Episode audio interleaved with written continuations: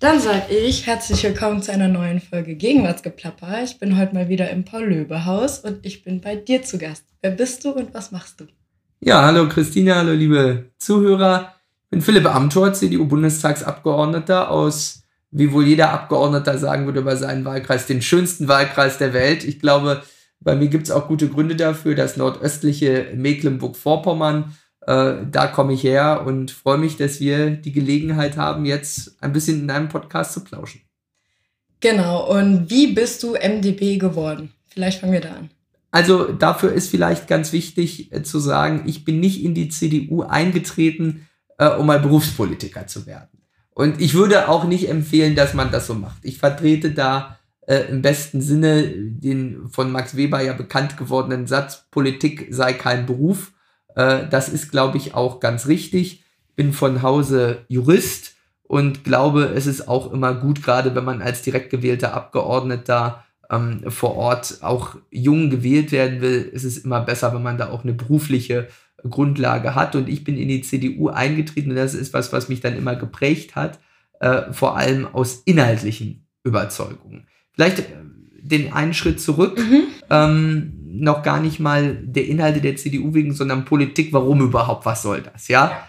Ähm, ich habe da sehr früh gemerkt, mich interessiert für den Staat, für die Gesellschaft, wie funktioniert das eigentlich alles, war da früh politisch interessiert. Ich habe mich äh, in meiner Schule damals eingesetzt äh, in der Schülervertretung, im Landesschülerrat und wie das viele so machen und habe jedenfalls gemerkt, äh, die Idee, wie die parlamentarische Demokratie in Deutschland äh, funktioniert, das ist Design zum Mitmachen. Das geht vom Einzelnen aus. Und äh, das ist nicht etwas, was gemacht ist für wenige, sondern wo man sich beteiligen kann. Und das war immer was, was mir wichtig war. Deswegen habe ich gesagt, naja, äh, irgendwie die Rolle als aktiver Staatsbürger, der mitwirkt, äh, das war was, was mir, was mir am Herzen liegt. Das habe ich gerne gemacht und habe gesagt, deswegen gucke ich mir das einfach mal an, nicht in der Erwartung, da dann irgendwie Karriere zu machen, sondern zu sagen, wo waren inhaltlich die größten Übereinstimmungen. Das war bei der CDU und dann habe ich eben auch gemerkt, dass mir das Spaß macht, äh, dass ich da vielleicht nicht ganz untalentiert bin. In manchen Dingen zeigte sich jedenfalls. Äh, und das hat mir dann viel Freude gemacht und dann kommt eins zum anderen, dann ist man im Engagement dabei und will dann auch Dinge erreichen. Als ich dann die große Chance äh, bot, in meinem Heimatwahlkreis für den Bundestag zu kandidieren, habe ich das natürlich äh, als, als große Chance, ihre Verpflichtung gesehen, aber auch immer als große Herausforderung, es damals natürlich galt, die AfD äh, zurückzudrängen, äh, die zuvor, ich bin ja 2017 das erste Mal im Bundestag gewählt worden, die 2016 äh, die CDU in unserer Stammregion Vorpommern verdrängt hatte, äh, äh, stärker war als wir. Und das war ganz sicherlich äh, ein Thema, was mich damals auch nochmal enorm politisiert hat, wo der Anspruch da war, diesen Wahlkreis zurückzugewinnen. Und das ist dann ja auch mit gutem Ergebnis gelungen. Und was würdest du sagen, begeistert dich am meisten an der CDU? Also was sind so die vielleicht drei Hauptgründe, weshalb du dich für die CDU und keine andere Partei entschieden hast? Also das sind dann schon auch, wenn ich jetzt abstrakt rede, die großen inhaltlichen Linien. Also es ist so, das sagt man natürlich dann oft, es gab so dies eine oder andere Ereignis, würde ich nicht sagen. Also für den Parteieintritt sage ich jetzt nicht, da war die eine Rede äh, von Angela Merkel oder da war jetzt irgendwie äh, die Rede von Helmut Kohl, die man im Geschichtsbuch gesehen hat, auch. Äh, natürlich ist es so, die CDU ist äh, die Partei, die die prägenden Entscheidungen für unsere Bundesrepublik äh, in den zurückliegenden Jahrzehnten getroffen hat, mit Konrad Adenauer und der Westbindung, Ludwig Erhard der sozialen Marktwirtschaft, Helmut Kohl äh, der Wiedervereinigung. Das sind so schon natürlich prägende Entscheidungen, aber man entscheidet sich für den Eintritt in eine Partei ja nicht deshalb, weil sie die hochdekorierteste im Geschichtsbuch ist, sondern wegen inhaltlicher Überzeugung. Und da äh, sind es bei der CDU, würde ich sagen, vor allem drei Punkte, die mir wichtig sind. Das eine ist die Frage, die CDU steht natürlich für einen funktionierenden, für einen wehrhaften Staat, für einen selbstbewussten, für einen weltoffenen Patriotismus. Zu sagen, man kann stolz sein auf dieses Land, man kann viel und alles erreichen, wenn man fleißig ist und sich anstrengt äh, und wir verteidigen die Institutionen des Staates. Das ist ganz sicherlich was sozusagen der starke, der funktionierende, der wehrhafte Staat, auf den man stolz sein kann, der seine Bürger schützt und seine Gegner bekämpft. Das ist vielleicht das eine Themenfeld. Das andere ist dann äh, ganz sicher auch die soziale Marktwirtschaft. in dem Verständnis, beides zusammenzubringen, sozialen Ausgleich und äh, eben auch äh, natürlich eine Marktwirtschaft mit dem klaren Bekenntnis, jeder Euro, der verteilt werden soll, muss erstmal von irgendwem erarbeitet werden. Und ein Prinzip, das aus Leistungsgerechtigkeit lebt, das aus Subsidiarität lebt. Ähm, und vielleicht dann der dritte Aspekt natürlich schon ein klares Bekenntnis zu Europa. Das ist etwas, was die CDU von, von anderen populistischen Parteien ja auch unterscheidet, die glauben, man könne in den Blick in die Vergangenheit äh, irgendwie allein gewinnen. Äh, da ist es so, dass diese Punkte starker, wehrhafter Staat, soziale Marktwirtschaft, Europa, das ist, glaube ich, für mich so das Inhaltliche, äh, was vor allem wichtig ist. Und das C spielt natürlich auch eine Rolle, klar. Dann bist du evangelisch oder katholisch? Ich bin katholisch, allerdings ähm, äh, spät getauft. Ah, ja. ähm, eine bewusste Entscheidung, äh, mir sehr, sehr wichtig. Ähm, äh, der Glaube persönlich, gerade in, in, turbulenten Zeiten, äh, kann man sagen, hilft es auch sehr. Und äh, ich würde sagen, das christliche Menschenbild hat immer eine große Rolle gespielt bei uns zu Hause. Die Vorstellung vom Menschen in sozusagen der, der christlichen Welt. Allerdings hat Gott nicht so eine prägende Rolle äh, in, in meinem Großwerden in Mecklenburg-Vorpommern gespielt. Ich kann mich erinnern, äh, bei mir in meiner Schulklasse, da gab es einen einzigen, äh, der, das, der das Sakrament äh, der Firmung empfangen hat. Ein paar wenige anverlesen, äh, die dann äh, später sozusagen evangelisch äh, dann zur, zur, zur, zur Konfirmation gingen. Aber äh, das war insgesamt schon so, äh, dass man häufig nicht nach Gott suchte äh, und deswegen fehlte der einem auch nicht.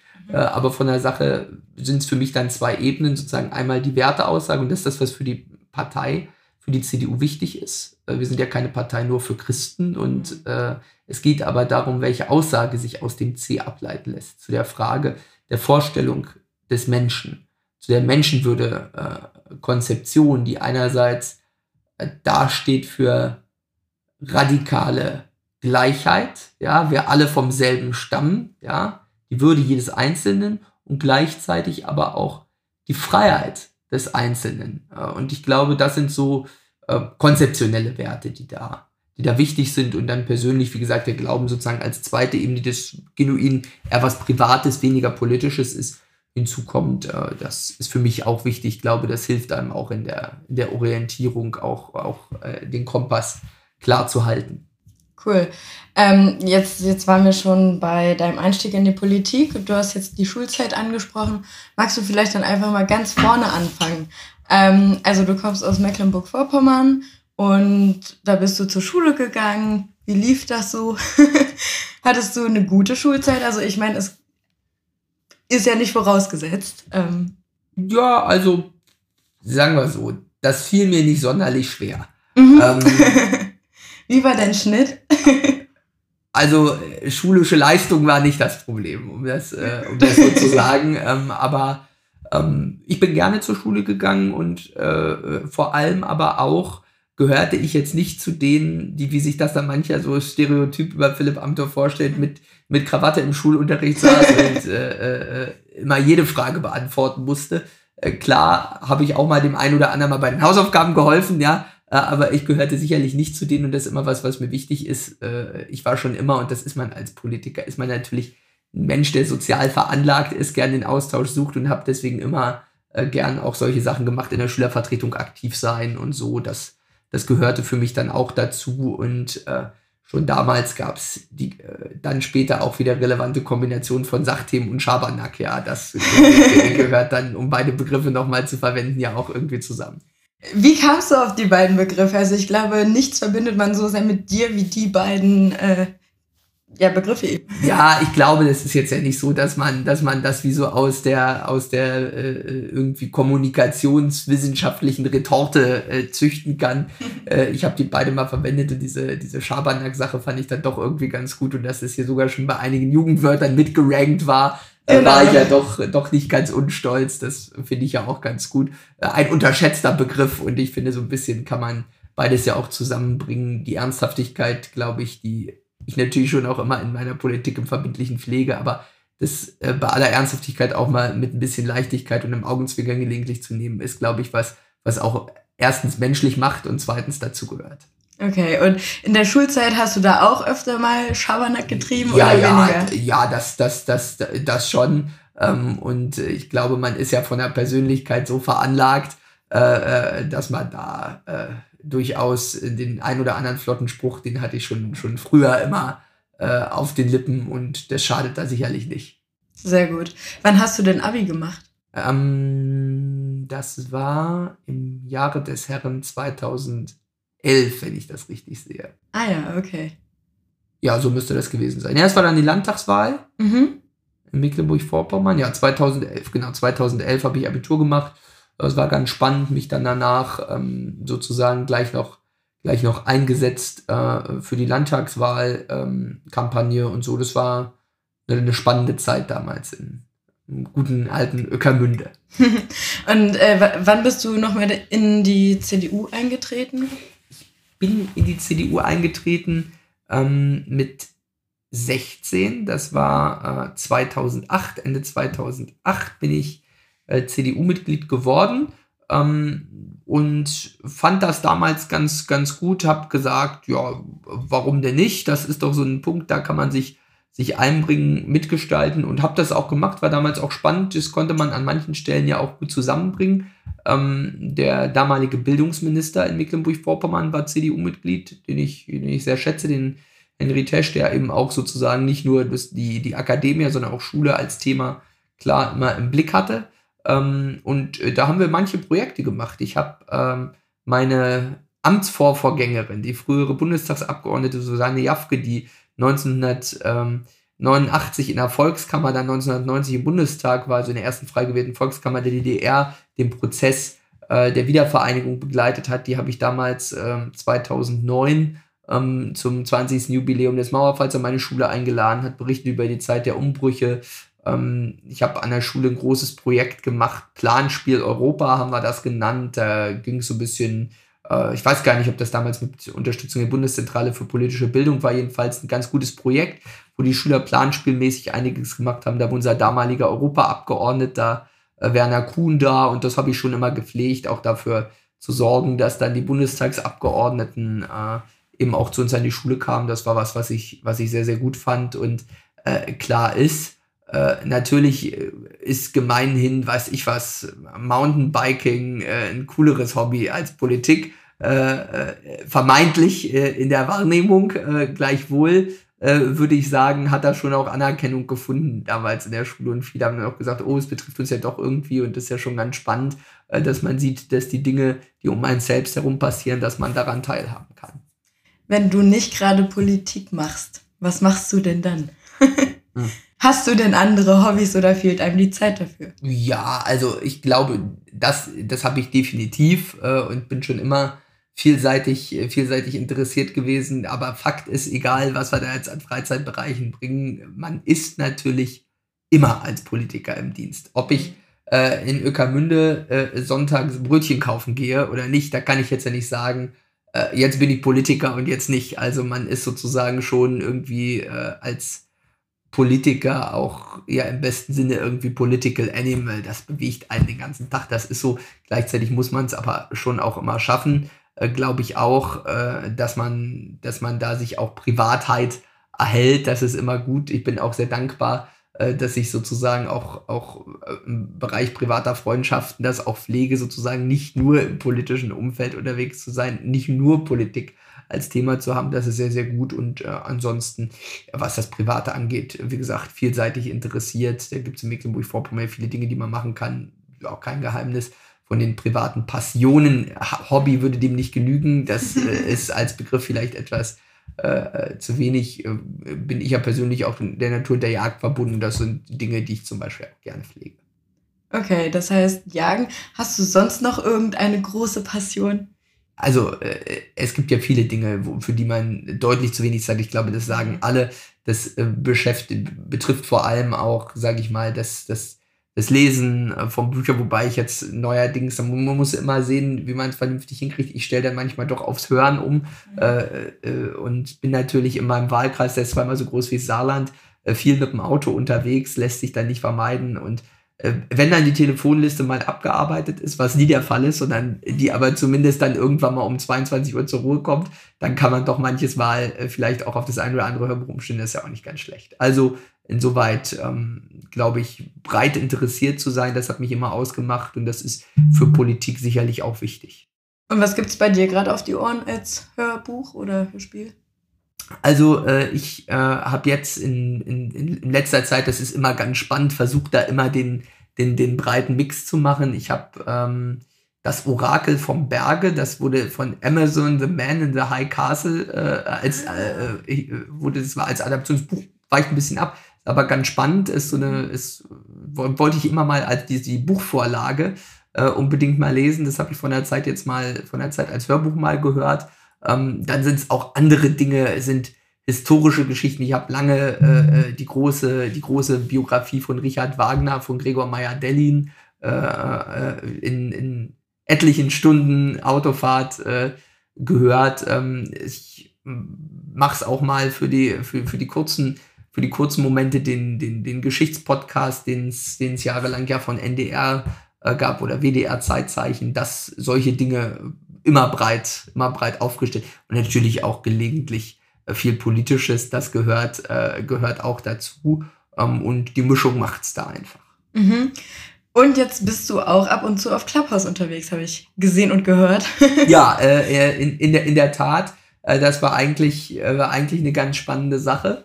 Ähm, ich habe die App ja auch relativ früh genutzt, als ich dann so dachte, ja, was ist da in den Insta-Stories aller Leute los? Ich hatte mich damit nicht vertieft beschäftigt ähm, und äh, war dann sozusagen auch, auch aufgefordert, das mal zu machen, habe es ausprobiert. Es war an dem ersten Abend ja durchaus äh, auch ganz lustig, als ich dann mit Kevin Kühnert und Anke Domscheit-Berg irgendwie in einem, in einem friedlich, vernünftig zivilisierten äh, Diskurs war. Das war ja durchaus ganz spannend und deswegen habe ich das Format auch da an vielen Stellen ganz gerne genutzt mit Tilman Kuban, ja auch letzten Sonntag zum Beispiel und bin da eigentlich sehr, sehr froh äh, über die guten Zugriffszahlen, die es da auch gibt bei den allermeisten Talks, die ich hatte immer irgendwas zwischen 1000 und 2000 Zuhörern. Das ist äh, schon ganz gut, macht doch Freude, man lernt auch was partizipativ. Äh, gleichwohl muss man natürlich sagen, also äh, äh enttäuschte äh, äh, Wähler, äh, die vielleicht zur AfD gegangen sind in Mecklenburg-Vorpommern, die kriegt man mit diesem Format natürlich nicht zurück. Und glaube, das ist ganz gut. es ist, ein, ist ein nahbares, direktes Format. Aber ich gehöre schon immer zu den Politikern, die sagen, man sollte nicht versuchen, die Lebenswirklichkeit der Menschen aus der Twitter-Timeline äh, irgendwie abzulesen. Da äh, ist es so, dass Social Media sicherlich eine gute Ergänzung ist. Man sieht es ja auch bei mir bei Instagram, bei anderen Stellen. Äh, ich ich nutze das gerne, mache das gerne, aber es ergänzt sozusagen nur die politische Kommunikation. Ja, ich meine, bei Clubhouse, ich war auch in dem Talk mit äh, Kevin und fand das auch ganz nett. Ähm, aber ich habe das Gefühl, das hat sich mittlerweile jetzt schon so ein bisschen gewandelt. Es war ja super exklusiv, es kommen immer mehr Leute dazu. Ich weiß nicht, glaubst du, da kommen dann auch so diese frustrierten AfD-Wähler, sag ich mal, also die du jetzt angesprochen hast. Ähm, glaubst du, die sind auch schon da oder hat man im Clubhouse echt wirklich nur so eine Politik-Bubble? Schwer zu, schwer zu übersehen. Also ich würde sagen, in, den, in der Audience, die wir da hatten, an vielen Stellen, das ist durchaus gemischt. Mhm. Gleichzeitig ist es natürlich so, da müssen wir uns nichts vormachen, Clubhouse ist sicherlich nicht äh, das Spiegelbild der Gesellschaft der Bundesrepublik Deutschland. Äh, das glaube ich äh, äh, jetzt nicht zwangsläufig und man muss halt sehen, wie es sich, wie es sich weiterentwickelt. Ich, ist, glaube ich, schon etwas, was irgendwie in die Zeiten des Corona äh, äh, äh, der Corona-Überlagerung des Lockdowns passt und dann muss man sehen, welche, mhm. welche Überlebenszeit das hat. Ich glaube, das kann man aber für neue gute Formate ganz sicher nutzen. Okay, hast du schon was im Kopf oder machst du jetzt irgendwas weiterhin im Clubhouse? Ja, also ich habe ja mit Tillmann diesen, diesen Talk Sonntagabend gemacht mit Tillmann Kuban. Da müssen wir mal schauen, ob und wie man das vielleicht institutionalisiert, fortsetzt. Ich glaube, Interesse ist jedenfalls da. Ich habe jetzt so wie viele Podcast-Anfragen, eben auch viele Anfragen jetzt äh, für, für, für Clubhouse-Auftritte. Das muss man alles ein bisschen gucken äh, und proportionieren, weil in der Regel ist es ja so, äh, das finde ich auch ganz gut, ist ja auch legitim, aber es ist in diesen Talks ja in der Regel nicht mit einer abgrenzbaren halben Stunde getan, sondern in der Regel will man dann ja doch das Partizipative wählen und da werden sich die Formate sicherlich noch äh, ein bisschen vertiefen und das ist ja auch gut. Absolut, ja. Ich finde es ganz erfrischend, aber es raubt halt auch super viel Zeit. Ähm, was, was ist denn dir persönlich ganz wichtig noch ähm, vorzutragen? Und, und was zeichnet vielleicht auch dich und deine Arbeit aus? Ja, ich glaube, was ein ganz wichtiger Punkt ist, und das sehen wir auch in den Diskussionen jetzt im Moment, äh, ist, dass man schon in der Politik am Ende versuchen muss, nicht nur sozusagen auf Kommunikationsebenen zu denken, sondern wirklich auch sozusagen auf der inhaltlichen, auf der inhaltlichen Ebene. Das ist, glaube ich, ganz wichtig. Natürlich äh, äh ist es so, dass in, in unseren Medienkommunikationszeiten sozusagen es oft um Verkauf geht. Das ist auch gut und das ist auch richtig. Aber am Ende finde ich wichtig, dass man auch äh, das Inhaltliche, den inhaltlichen Kompass äh, klar für sich hat. Äh, das ist, glaube ich, das ist, glaube ich, sehr, sehr wichtig. Ähm, denn am Ende geht es ja nicht darum, Politik soll ja nicht nur Meinungsumfragen in die Realität umsetzen, sondern Politik hat ja auch einen eigenen Gestaltungsanspruch. Mhm. Inhaltlich. Und das finde ich ganz wichtig, dass man in der Kurzatmigkeit mancher Debatte sozusagen nicht die, die inhaltliche Diskussion, die großen Linien verliert und vergisst. Das ist was, was mir sehr, sehr wichtig ist. Und dann eben auch zwei zentrale Sätze vielleicht noch. Äh, ich habe immer gesagt, was ist so der Satz, der mich, der mich besonders geprägt hat.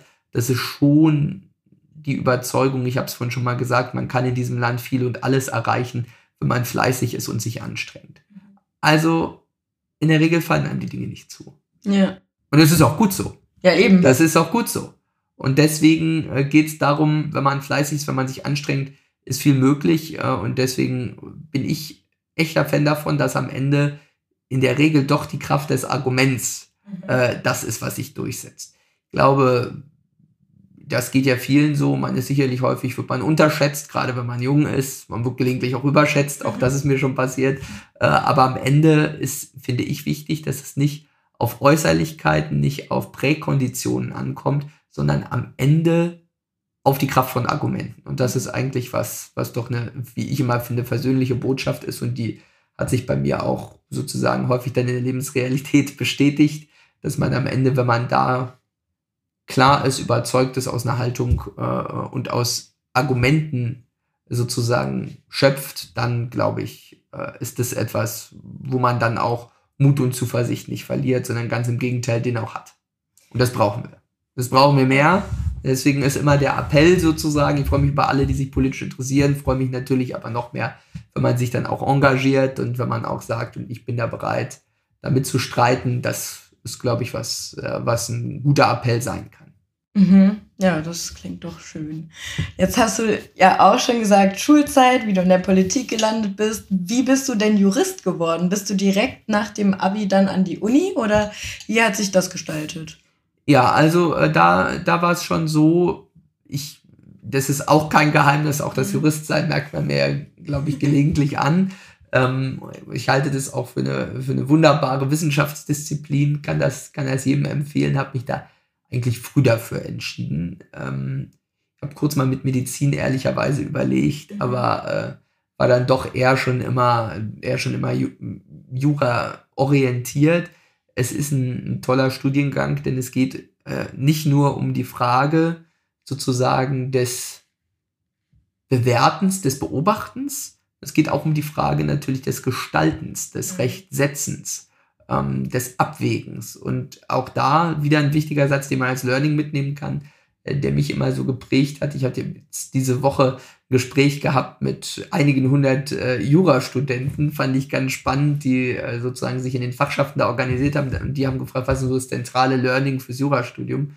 Da habe ich immer gesagt, äh, der gute Satz meines früheren Professors, lernen Sie weniger, verstehen Sie mehr. Das ist bei Jura so. Äh, Jura ist kein, kein Auswendiglernfach. Das habe ich übrigens auch nie gemocht, Dinge auswendig zu lernen, irgendwie runterzubeten. Das war nie meins. Ich habe immer eher versucht, Dinge systematisch zu verstehen, zu ordnen. Und Jura ist halt äh, in der Natur der Sache ein strukturierter, äh, ein strukturierter Sachgegenstand.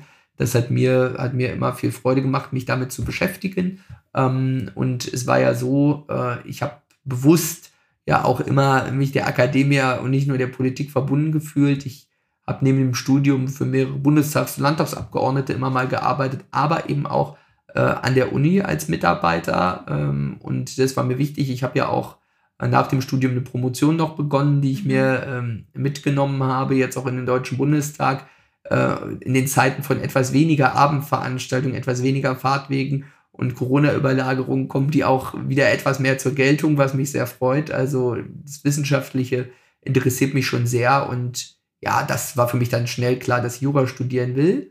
Ähm, ich habe es nicht direkt studiert, äh, äh, übrigens nach dem Abitur. Ich habe also quasi ein kleines Gap Year gemacht. Mhm. Das war aber äh, sehr untypisch, denn es war ja die Landtagswahl in Mecklenburg-Vorpommern, ähm, nachdem ich Abitur gemacht habe, im Jahr meines Abiturs 2011. In die habe ich mich dann sehr eingebracht und da haben wir es dann auch geschafft, den Landtagswahlkreis bei mir zu Hause in Ökermünde am Stettiner Haft zu gewinnen. Und da habe ich dann im ersten Jahr mit das, das Wahlkreisbüro des Abgeordneten aufgebaut. Der war dann rechtspolitischer Sprecher der Landtagsfraktion, hat sich also auch um verschiedene rechtspolitische Themen, um die Justiz im Land gekümmert. Es war für mich ein sehr, sehr spannender Einstieg und ich wollte dann eigentlich ähm, zum Jurastudium an die Bucerius Law School nach Hamburg gehen, mhm. hatte Heidelberg, München anderes im Rennen aber meine jetzige Wahlkreisnachbarin, Angela Merkel, mhm. hat dann damals äh, zu mir gesagt, das kann doch nicht sein, dass jetzt alle guten Leute Mecklenburg-Vorpommern verlassen und Greifswald hätte doch auch eine gute Uni. Das stimmt.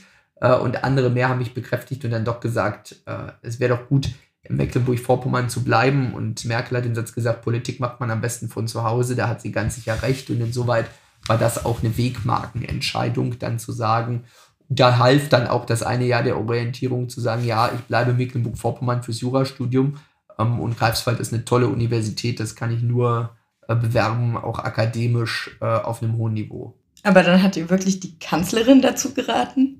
Ja, also sie war alleine nicht der ausschlaggebende Punkt, äh, aber, nee, aber es mitunter? War, ja, es war schon, äh, naja, dann nimmt man sich als 18-Jähriger, wenn die Bundeskanzlerin einem einen Ratschlag gibt, nimmt man sich das ja zu Herzen, ja. Äh, also es war so, äh, ich war jüngster Delegierter äh, mhm. der CDU beim Bundesparteitag in Leipzig, ja, 2011. Ja, Leipzig 2011 war ich der jüngste, äh, jüngste Delegierte und äh, am Vorabend von so einem CDU-Bundesparteitag finden dann ja immer Delegiertenbesprechungen äh, statt, äh, Vorbesprechungen statt und das innerhalb der Landesverbände. Und Mecklenburg-Vorpommern, da war ich einer von 15 Delegierten. Die Bundeskanzlerin war eben mit dabei, nahm sich die Zeit, um mit uns zu reden. Und dann kam ich an dem Abend mit ihr ins Gespräch und sie fragte, wie geht's denn jetzt weiter? Und dann sagte ich ihr, ja, Jurastudium, äh, äh, wahrscheinlich Hamburg oder München. Und dann sagte sie, das halte ich für eine ganz schlechte Idee. Und dann dachte ich erst, sie meinte das Jurastudium, aber nein, nein, sie meinte dann nur sozusagen den Weg aus Mecklenburg-Vorpommern zu gehen, sondern es wäre doch für die Politik besser, wenn man es beides kombiniert. Und ja, hat sie dann am Ende recht behalten. Cool.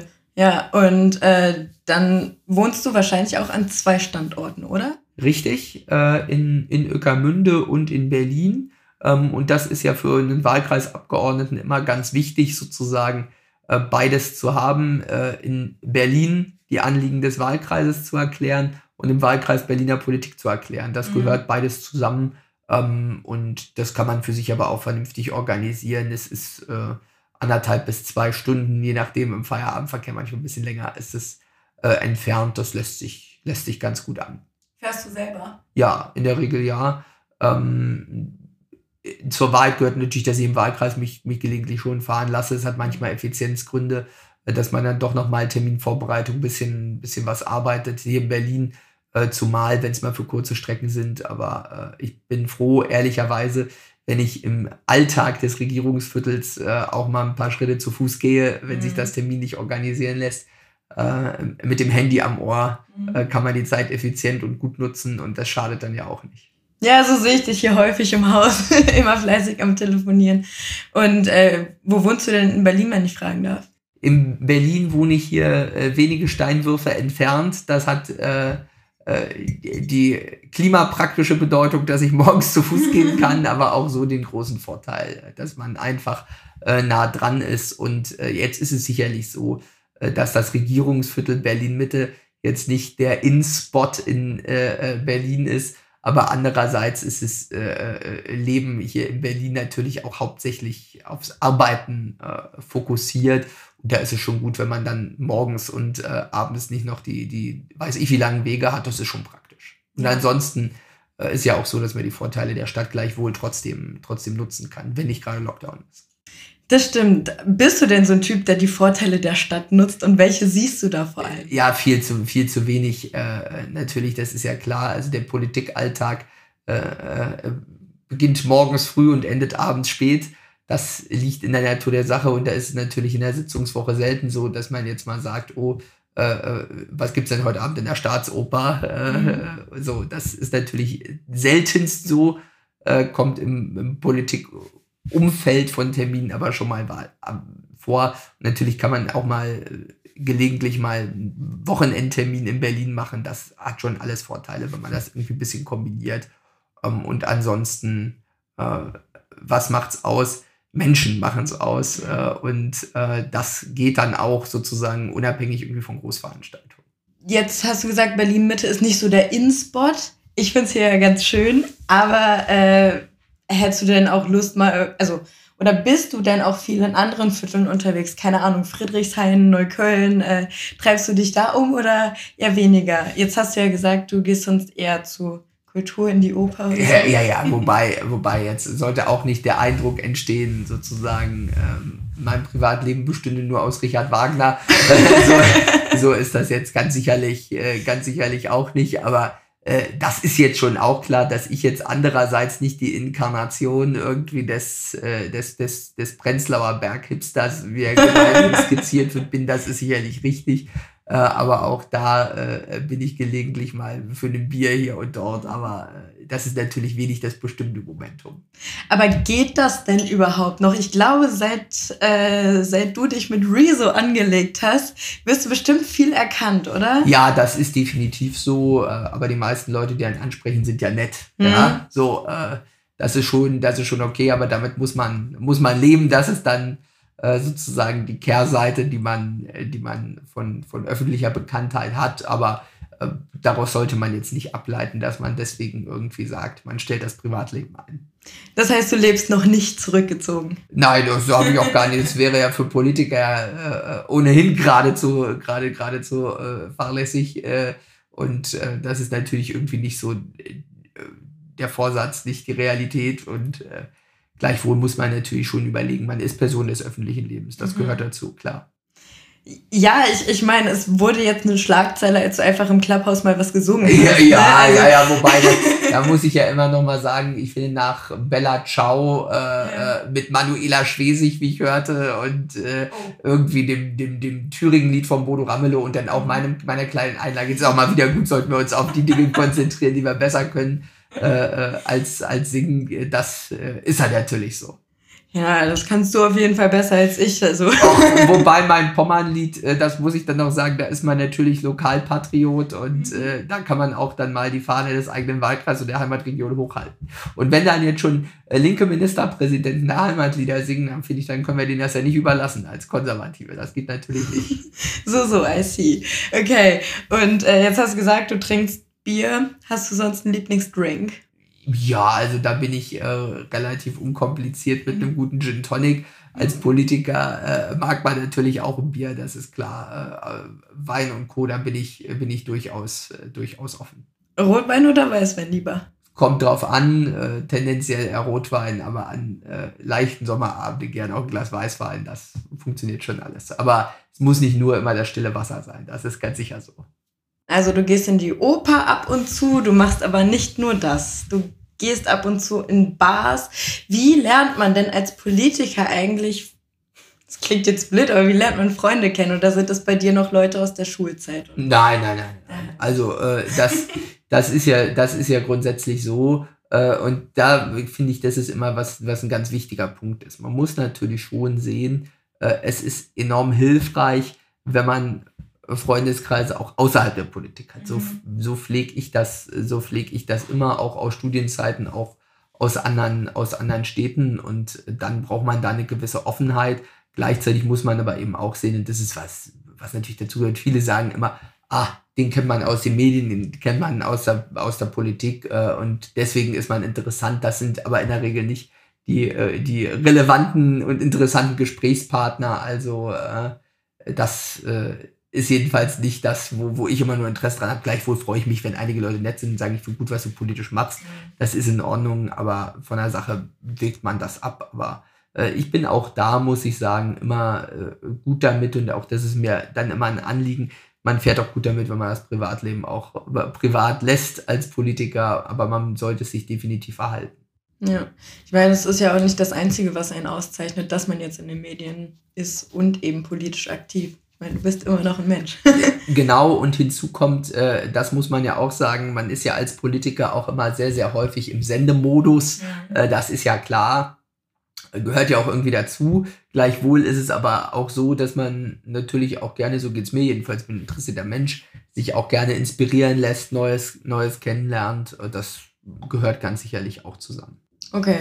Und äh, was hörst du so für Musik?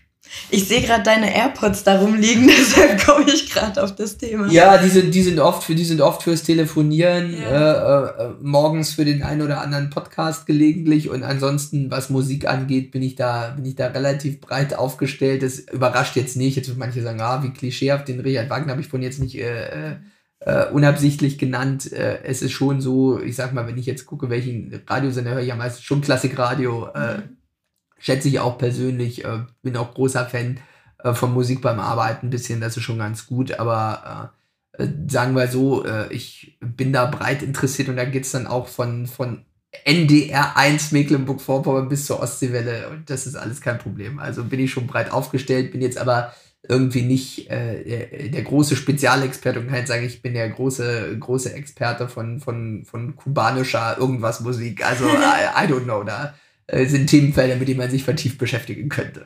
Äh, bist du denn mit so Klassik und sowas aufgewachsen oder hast du dir das selbst irgendwann angeeignet?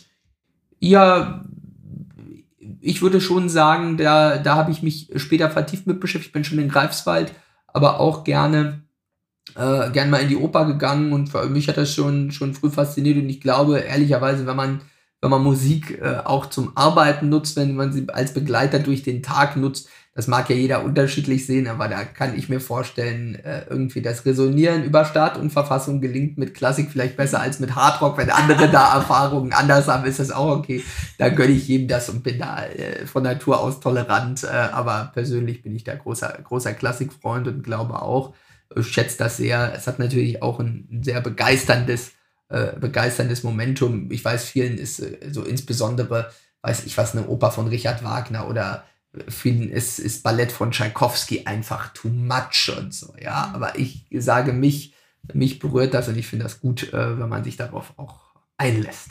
Schön, ja.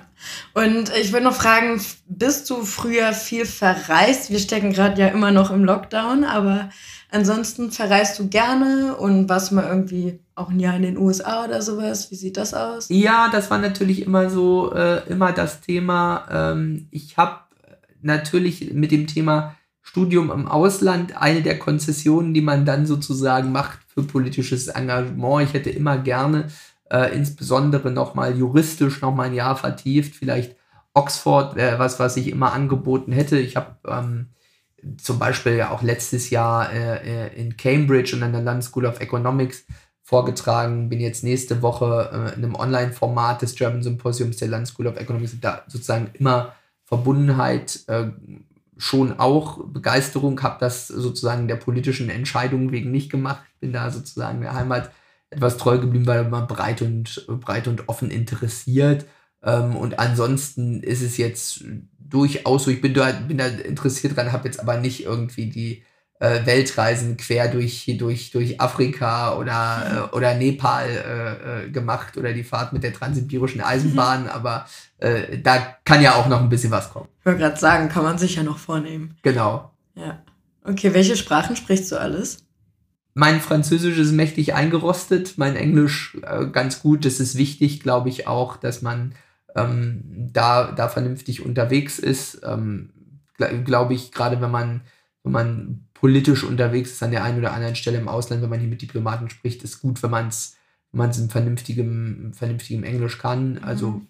das ist mir schon wichtig und ansonsten äh, auch da ausgewiesene Spezialsprachen habe ich da nicht gelernt, aber äh, ich glaube, mit gutem, vernünftigem Englisch kommt man weit und äh, das Französisch kann man ja irgendwann noch mal ein bisschen reaktivieren. Dann hattest du in der Schule wahrscheinlich auch Französisch und kein Latein oder auch? Nee, ich habe äh, kein Latein in der Schule gehabt. Das war damals so, äh, der, der Lehrermangel mhm. äh, äh, zeichnete seine Wirkung. Das gab es am Gymnasium in Öckermünde zuletzt nicht mehr, aber als Jurist äh, äh, und als, als jemand, der humanistischer Bildungsliteratur verbunden ist, ist man dann natürlich schon irgendwie, dass man sich da vieles angeeignet hat. Und deswegen habe ich dann auch während des Studiums nochmal ein paar strukturierte, äh, strukturierte Sachen gemacht, um sozusagen ein bisschen Lateinzugang ähm, auch zu haben. Das schadet sicherlich bildungsbürgerlich nicht.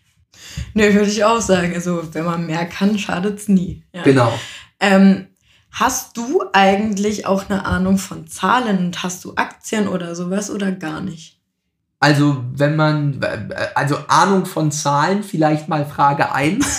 ja. äh, äh, ich meine, du bist Jurist, ich würde es nicht voraussetzen. Ja, ja, ja, das wollte ich nämlich, mit, damit wollte ich vielleicht gleich mal aufräumen. Äh, äh, der Satz Justitia non calculat, äh, oh. Justitia rechnet nicht, der ist zwar immer häufig gesagt, ich glaube aber trotzdem, dass es äh, für einen guten Juristen nicht schädlich ist, wenn man gute Mathe ist. Mhm. Äh, wenn ich so mit Schülergruppen unterwegs bin, werde ich häufig gefragt, ähm, ja, welche Fächer muss man denn gut in der Schule können, um Yoga zu können? Mhm. Und äh, dann sagen die immer, ich bin, sie seien gut in Politikunterricht. Und das ist alles schön, ist auch gut, aber äh, die entscheidenden Fächer sind dann aus meiner Sicht Deutsch und ein Stück weit auch Mathematik. Man muss nicht man muss im Jurastudium nicht rechnen. Hm. Man sollte aber logisch denken können. Und ich habe immer gerne äh, Mathe gemacht, ehrlicherweise, ähm, weil ich schon glaube, äh, wenn man sich damit etwas vertieft und strukturiert beschäftigt, dann merkt man, Mathematik ist ja weniger irgendwie als nur ein, ein, Rechenweg. Die Rechenoperation ist ja noch das Schnödeste. Mhm. Es geht sozusagen um das Verstehen von Systemen. Und das ist was, was sage ich mal, als abstrakter Denkschritt. Eine Regel abstrahieren und ableiten ist irgendwas, was man im Jurastudium auch macht. Und deswegen würde ich sagen, also, also Zahlen und Rechenscheue hat sich bei mir da nie wirklich bemerkbar gemacht. Und deswegen äh, äh, finde ich immer, wenn wir Juristen sagen, wir können nicht rechnen, da machen, stellen wir das Licht ein bisschen unter den eigenen Scheffel. Das würde okay. ich sagen. Ja. Und äh, Aktien. Ich bin darauf gekommen, weil ich auch den Wirecard-Untersuchungsausschuss mhm. beobachte. Und äh, deshalb, da ist immer die Frage, hatten Sie oder haben Sie Wirecard-Aktien? Nein, hatte, hatte, hattest du wahrscheinlich nicht. Hat, hat, hatte ich nicht, hatte ich nicht, habe ich nicht. Äh, äh, und äh, rückblickend ja auch wahrscheinlich keine schlechte Entscheidung. So, äh, ja, absolut so, nicht. Äh, also deswegen habe ich nicht und im Übrigen auch da ist es jetzt so, da beschäftige ich mich nicht irgendwie den ganzen Tag mit Depot jonglieren. Das glaube ich äh, ist auch was, was man irgendwie ja, hobbymäßig betreiben könnte. Ja. Äh, ich glaube, das ist äh, vielleicht doch eher ein Thema, wo man sagt, das ähm, ist was, was man auch, womit man sich vertieft beschäftigen sollte. Dafür fehlt mir äh, die Zeit. Ähm, und ansonsten äh, ist es aber so, dass dieses ganze Thema äh, Finanzbildung und so, also Bildung über das Thema Finanzen ist schon irgendwie was, was durchaus sehr wichtig ist, gerade wenn wir uns demografisch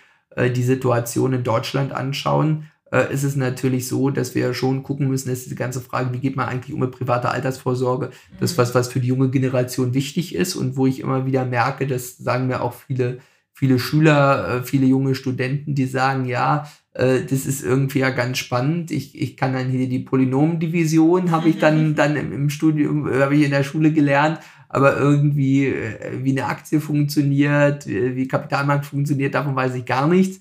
Würde ich jetzt auch mal sagen, ist auch nicht die Aufgabe von Schule, nur Lebenspraxis irgendwie zu vermitteln, aber an den Stellen, glaube ich, in dem Bereich, wie funktioniert eine Volkswirtschaft und anderes mehr, da könnte man ein bisschen, bisschen, bisschen mehr machen.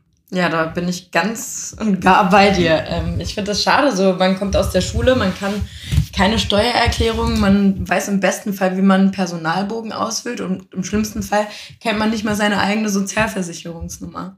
Wobei ich eben bei so einem Ding auch sage, am Ende geht es in der Schule darum, äh, Kompetenzen zu lernen, wie es auch in einem Studium darum geht, Kompetenzen zu lernen. Ich finde das im, im Jurastudium äh, äh, lernt man auch im Wesentlichen nicht das, was viele äh, Anwälte in Kleinstädten dann beschäftigt, von der Ehescheidung bis zu Sozialgerichtssachen und so beschäftigt man sich auch mit, aber am Ende geht es nicht darum. Da könnte man auch sagen, wieso lernt man dann im Jurastudium äh, die großen Dinge des Verfassungsrechts? Der durchschnittliche Jurist wird ja in seinem Leben nicht in Karlsruhe prozessieren. Warum lernt man das, wie da der Rechtsweg ist und so weiter? Da würde ich sagen, geht es darum, und das ist was, was in der Schule, glaube ich, didaktisch genauso wichtig ist, auch die großen Linien mhm. äh, zu verstehen. Und dann ist natürlich so, wenn man redet über, über die Frage Kompetenzen lernen, muss natürlich auch darum gehen, wie kriegt man das nachher in die Lebenspraxis wieder, wieder zurück übersetzt. Das ist der Übertragungsschritt, an dem man dann vielleicht ein bisschen arbeiten muss, aber am Ende, ähm, glaube ich, ist das schon wichtig. Äh, das Gymnasium im besten Sinne ist ja Ort sozusagen auch, glaube ich, wo ein bisschen humanistische Bildung vermittelt werden soll und jetzt nicht die Frage, wie fühle ich, fülle ich eine Steuererklärung aus, sondern mhm. vielleicht eher die Frage, äh, was bedeutet das, äh, äh, was dieser Immanuel Kant sich da mal ausgedacht hat für mein reales Leben. Äh, wenn man da vielleicht die Kompetenz gewinnt, ist das ja auch nicht ganz schlecht. Das stimmt.